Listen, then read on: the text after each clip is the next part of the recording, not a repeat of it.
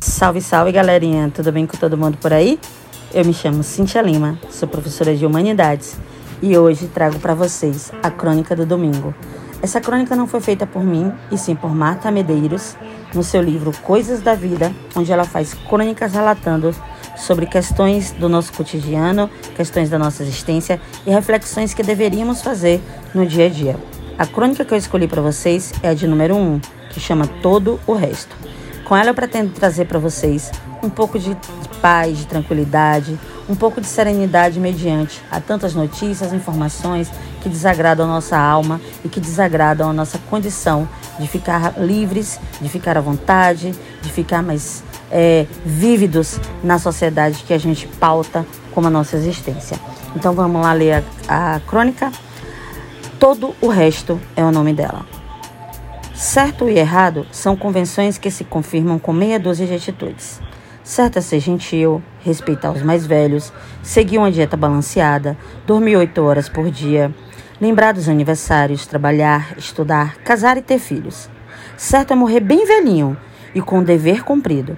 Errado é dar calote, repetir de ano, beber demais, fumar, não programar um futuro decente, dar saltos sem rede de proteção. Mas e o resto?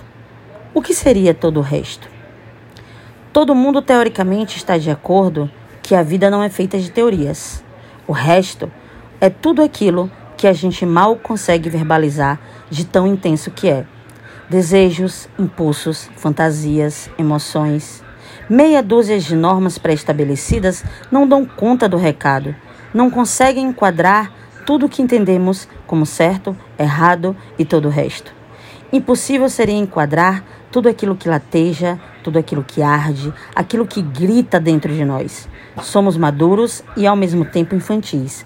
Por trás do nosso autocontrole há um desespero infernal. Possuímos uma criatividade insuspeita. Inventamos músicas, amores e problemas.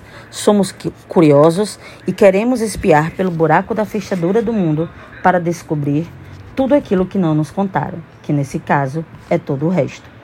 O amor é certo, o ódio é errado. O resto é uma montanha de outros sentimentos, uma solidão gigantesca, muita confusão, desassossego, saudades cortantes, necessidades de afetos e urgências que não se adaptam às regras do bom comportamento. Há bilhetes guardados no fundo das gavetas que contariam outra versão das nossas histórias, caso viessem a público. Todo o resto é o que nos assombra, são as escolhas não feitas, os beijos não dados, as decisões não tomadas, os mandamentos que não obedecem ou que obedecemos bem demais. A troco do que fomos tão bonzinhos, a troco do que fomos tão obedientes. Será que deveríamos ter sido? Há há errado e há aquilo que nos dá medo, que nos atrai, que nos sufoca, que nos entorpece. O certo é ser rico, bonito, educado. O feio é, o errado é ser feio, analfabeto, uh, mal educado, indisposto. O resto nada tem a ver com esses reducionismos. A nossa, a nossa fome por ideias novas, o nosso rosto que se transforma com o tempo, são nossas cicatrizes de estimação dos nossos erros e desilusões que com certeza saíram de todos os restos da nossa vida. Todo o resto é muito vasto. É nossa porra louquice nossa ausência de certezas, nossos silêncios inquisitores, a pureza e a inocência que se mantém viva dentro de nós, mas que ninguém percebe, só porque crescemos. A maturidade é um álibi frágil. Seguimos com a alma de criança que finge saber direitinho tudo o que deve ser feito, mas que no fundo entende muito pouco sobre as engrenagens do mundo. Todo o resto é tudo aquilo que ninguém aplaude, que ninguém vaia, que ninguém viu, que ninguém julga, que ninguém admira, porque ninguém vê. Entre o certo e o errado existe todo o resto. Marta Merdeiros, por Cintia Lima.